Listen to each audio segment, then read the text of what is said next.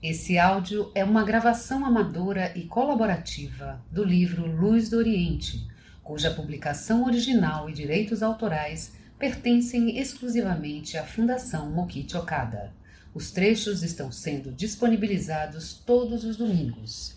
Para ouvir os demais áudios já gravados, acesse o link da descrição. Biografia de Meixo Sama, Luz do Oriente, volume 2, capítulo 3 O Japão Renascido, de Tamagawa para Hakone e Atami.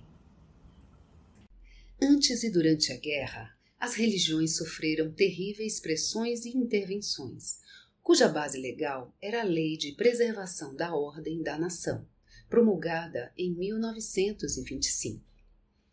Devido a essa lei, a Omoto e a Hitonomichi sofreram duros golpes, conforme já dito.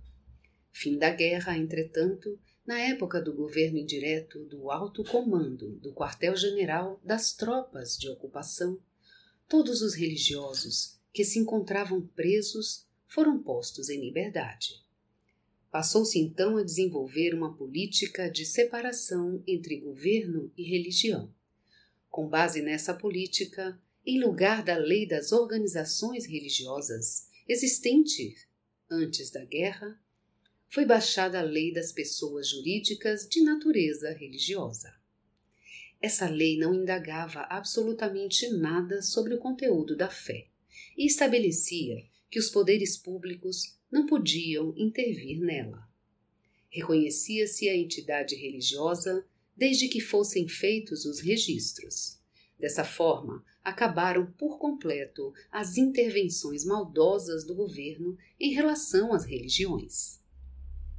Como resultado, a Omoto, por exemplo, que sofrera rigorosas pressões durante a guerra, reiniciou suas atividades no mês de fevereiro de 1946, sob o nome de Aizen-en, e nessa mesma época, a Hitonomichi também reiniciou as suas, sob o nome de Entidade Religiosa PL.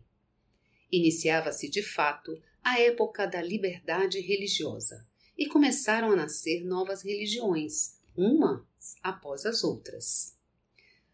Saiu Kitamura, da religião Tenshokotai Jingu, que ficou conhecida como religião dançante, iniciou as pregações em julho de 1945. E a religião Jiu, que se tornou famosa por ter entre seus fiéis o ex-lutador de sumo Futabayama, o sábio jogador de chogi Senjengo e outros, passou a ser alvo de atenções em janeiro de 1947. Com a lei das pessoas jurídicas de natureza religiosa, as religiões, que até então tinham de agir às ocultas, desenvolvendo suas atividades sobre outros aspectos, chegaram ao fim dessa jornada obscura. Para nossa Igreja, também terminou a época diversa de proibição das atividades religiosas, e ela entrou numa fase de grande mudança histórica. A propósito, existe um episódio que simboliza essa mudança.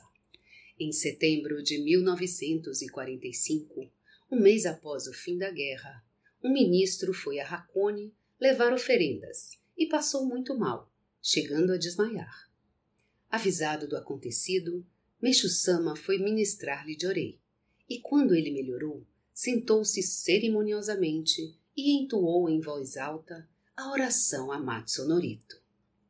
A maioria das pessoas que estavam à sua volta haviam se tornado fiéis na época da terapia popular, antes e durante a guerra. Assim elas se surpreenderam com a oração, que ouviam pela primeira vez. Entretanto, sentindo uma profunda admiração pela grande solenidade, curvaram-se respeitosamente.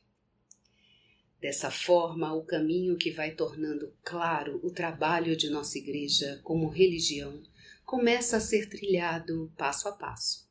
Mas Meixo Sama ainda esperou durante dois anos até que a lei das pessoas jurídicas de natureza religiosa se firmasse. Ou seja, durante os quase dois anos transcorridos, até que a liberdade religiosa fosse assegurada de direito e de fato pela nova Constituição promulgada em 1947, Meixo Sama continuou as atividades de salvação ainda sob a forma de terapia popular. Com o final da guerra, a linha de difusão, que apesar da liberdade limitada, fora consolidada durante o conflito, expandiu-se de forma extraordinária, como uma correnteza que encontra passagem e chegou a todo o país. O Jorei salvava as pessoas que no seu difícil dia a dia sofriam com doenças, problemas financeiros e conflitos. E os ensinamentos do mestre tornavam-se a luz que ilumina o caminho daqueles que perderam o rumo a seguir. No dia 11 de fevereiro de 1947, Meixo Sama reformulou o sistema de atuação dos seus discípulos, cujas atividades se desenvolviam, se desenvolviam sob o nome de tratamento de digitopuntura no estilo X e organizou a Nippon Joka Ryohu Fuku Jukai, Associação de Divulgação da Terapia Japonesa de Purificação, planejando a união da entidade. Ele próprio ocupou o cargo de presidente. Sosai Timbui o de vice-presidente, e o escritório foi instalado em Atami. A expansão da associação era espantosa. Com a sequência inumerável de milagres produzidos, aumentou o número de pessoas que desejavam se tornar associadas, abrindo-se cursos nas mais diversas regiões, e em todos eles havia muitos participantes ligados a pessoas salvas pelo Jorei, ou que ali estavam por causa de comentários que ouviram. Houve um curso ministrado no estado de Gifu, em que toda a vila ingressou na fé. Entre as pessoas que assistiam a esses cursos, começou a crescer o número daqueles que, devido à experiência emocionante de terem sido salvos, despertavam para a sua missão de servos de Deus e desejavam se tornar exclusivamente terapeutas. Por outro lado, alguns não viam com bons olhos a rápida expansão que a associação vinha alcançando, e houve casos de denúncias à polícia, sob a alegação de que ela infringia as leis da medicina. Vez por outra, isso chegou a se tornar matéria jornalística. Por causa dessas denúncias, as autoridades viram-se várias vezes obrigadas a deter os terapeutas e submetê-los a interrogatórios. Entretanto, com a ardorosa fé dos dirigentes, tudo isso pôde ser vencido. Aliás, esses fatos tornaram-se uma boa propaganda para atrair as pessoas, e a difusão continuou a crescer de forma espantosa. A Grande Expansão Instituição da Nippon Kanon Kyondai, Igreja Kanon do Japão. Após o término da guerra, as atividades da obra divina continuaram durante algum tempo sob o aspecto de terapia popular. Entretanto, pouco depois, as tropas de ocupação americanas começaram a fazer investigações sobre as ideologias existentes no Japão naquela época. A Associação de Divulgação da Terapia Japonesa de Purificação também foi objeto dessas investigações, e quem as fez foi um indivíduo chamado Nicholas. Quando este visitou a clínica de Shimizuchio, juntamente com sua esposa, Meishu Sama deu-lhe diversas explicações sobre a nossa igreja. Entretanto, como eles não conseguiam entender que na palma da mão saía uma luz espiritual, Meishu Sama os fez assistir a uma experiência colocou algumas pessoas de pé à beira do lago e pediu para Isai Nakajima que do outro lado ministrasse Jorei naquela direção. Quando Nakajima iniciou Jorei, as pessoas começaram a tossir e a bocejar. Suspeitando que tudo tivesse sido combinado, Nicolas mandou que elas ficassem de costas e que Nakajima só ministrasse Jorei quando ele desse o sinal. Obviamente, o resultado foi o mesmo, e as suspeitas de Nicholas se desfizeram por completo. Meishu Sama assistiu a tudo achando muita graça. Nicholas ficou muito bem impressionado com essa visita e foi embora achando que a associação pregava coisas muito boas. Mais tarde, graças principalmente ao seu trabalho, a instituição da Igreja Kanon do Japão pôde ser preparada sem tropeços. Em 30 de agosto de 1947, ela foi instituída oficialmente como entidade religiosa. A cerimônia de instituição foi realizada solenemente no dia 11 de novembro do mesmo ano, no Hosan-so, em Tamagawa, com a presença dos principais dirigentes e membros de todo o país. Na ocasião, Meixo Sama fez a seguinte saudação. Em outubro de 1934, iniciei a campanha Canon sob a denominação de Associação Canon do Japão, com o objetivo de construir um mundo isento de doença, miséria e conflito. Naquela época, entretanto, as autoridades tinham como diretriz pressionar indiscriminadamente todas as religiões e organizações similares, e por isso a Associação Canon do Japão também não foi poupada, recebendo total repressão. Consequentemente, desde então, abandonamos o aspecto religioso e viemos desenvolvendo atividades terapêuticas, o que é de conhecimento de todos. Tudo isso está baseado na ação de Oshin Miroku, uma das manifestações de Kanon. E o fato encerra um profundo significado. Finalmente, com a marcha do tempo, chegou a oportunidade de manifestar a força virtuosa, ou seja, o poder da inteligência superior de Kanon.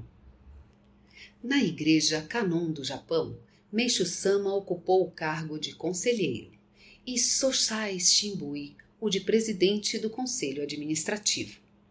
A sede foi instalada no Rosan-so e compunha-se de quatro departamentos: administrativo, assuntos religiosos, higiene e saúde e empreendimentos sociais.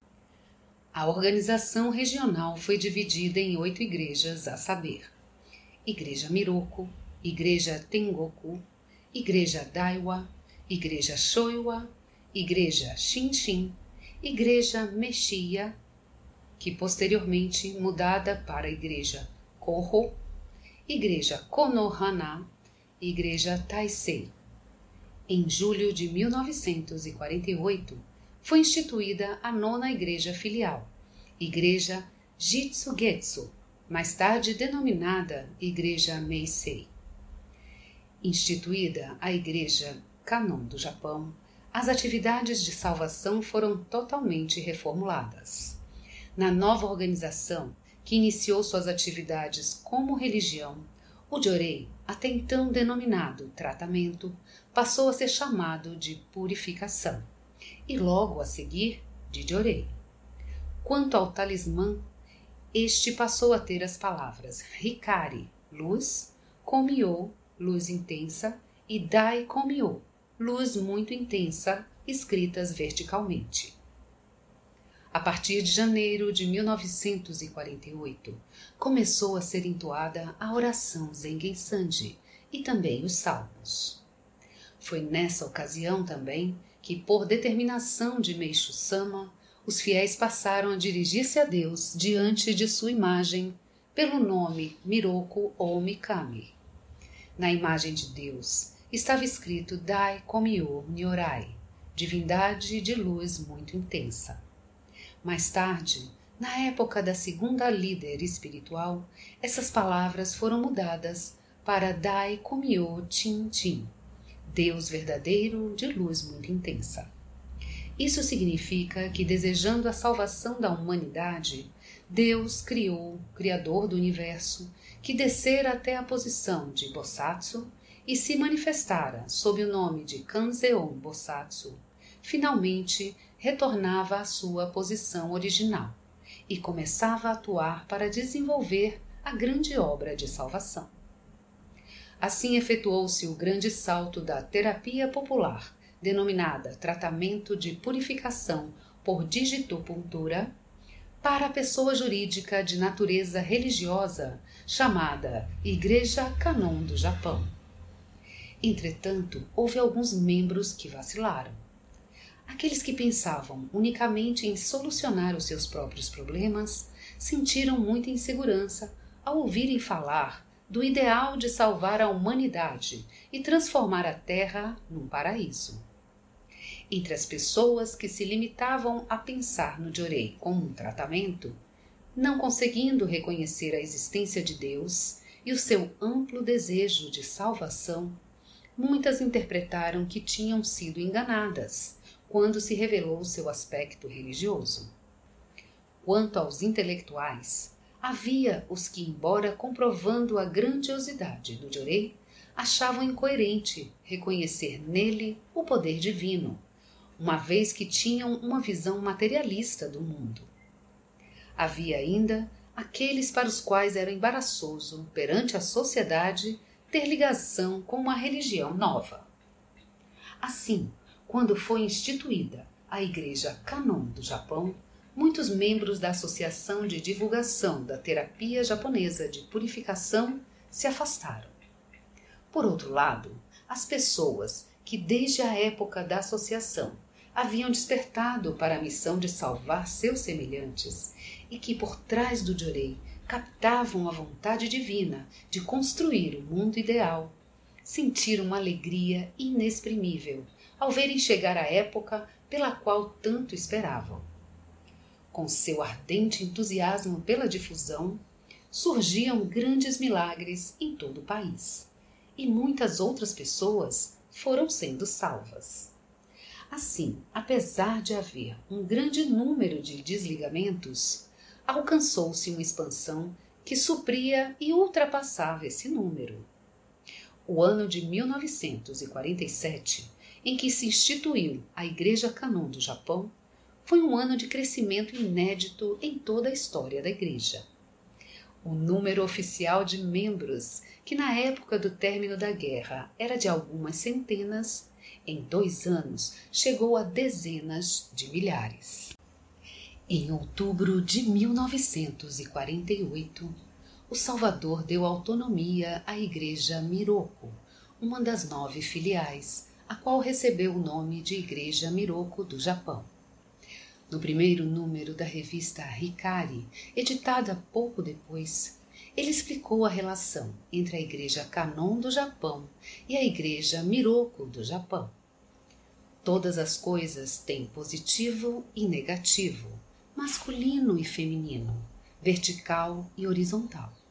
Assim, se ambas as partes caminharem suprindo suas falhas e defeitos, a expansão será mais rápida. É como ter braço direito e braço esquerdo. Esta é a verdade. A partir daquela data, comprovando as palavras de Meixo Sama, as duas igrejas tiveram uma expansão assombrosa. Em 1949, o número de fiéis elevava-se a mais de 100 mil.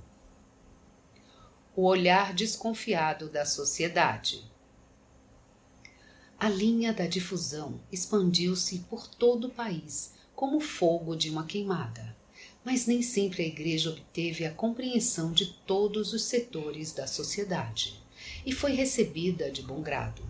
Pelo contrário, era criticada, desprezada ou então atacada. Como a expansão era admirável, a insatisfação de uma parte das pessoas também aumentava. Essa antipatia em relação à Igreja estava estreitamente ligada com a situação em que se encontravam as religiões do Japão naquela época.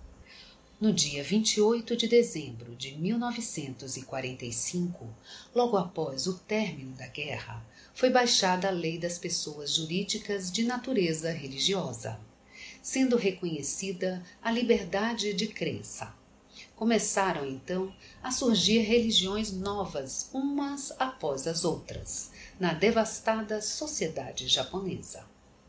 Entre elas, havia algumas que até o final da guerra com pressão sofrida, não tinham tido outra alternativa senão colocar-se sob o manto das religiões reconhecidas. E agora, após esse período de submissão, tornavam-se independentes. Havia outras que não eram reconhecidas e finalmente podiam apresentar-se como religião. Entretanto, como a lei das pessoas jurídicas de natureza religiosa que vigorava na época era um ato muito simples que não necessitava de qualquer aprovação do governo, bastando entregar às autoridades locais os papéis exigidos, houve muitas organizações criadas com finalidades desonestas, visando aproveitar-se do fato das entidades religiosas não pagarem impostos.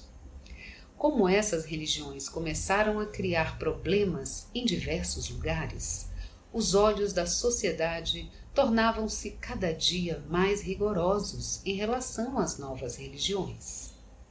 Assim, a Igreja Canon do Japão, que não obstante a essa conjuntura continuava expandindo-se surpreendentemente, passou a ser olhada com uma antipatia ainda maior.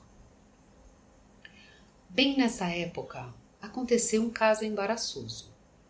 O Ministério da Fazenda, desconfiando da declaração de imposto de renda da Igreja relativa ao ano base de 1947, realizou inspeções em cinco instalações da Igreja em novembro de 1948, por suspeita de sonegação de impostos.